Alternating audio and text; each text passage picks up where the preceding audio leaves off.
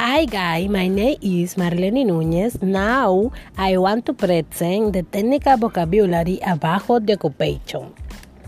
I actor, artist, bus driver, taxi driver, businessman, carpenter, catcher, catcher, coach, compu computer program programmer, chef, baker, uire, doctor, nurse, electrician, plumber, engineer, worker, gardener, farmer, firefighter, hairdresser, chef, lawyer, lifeguard,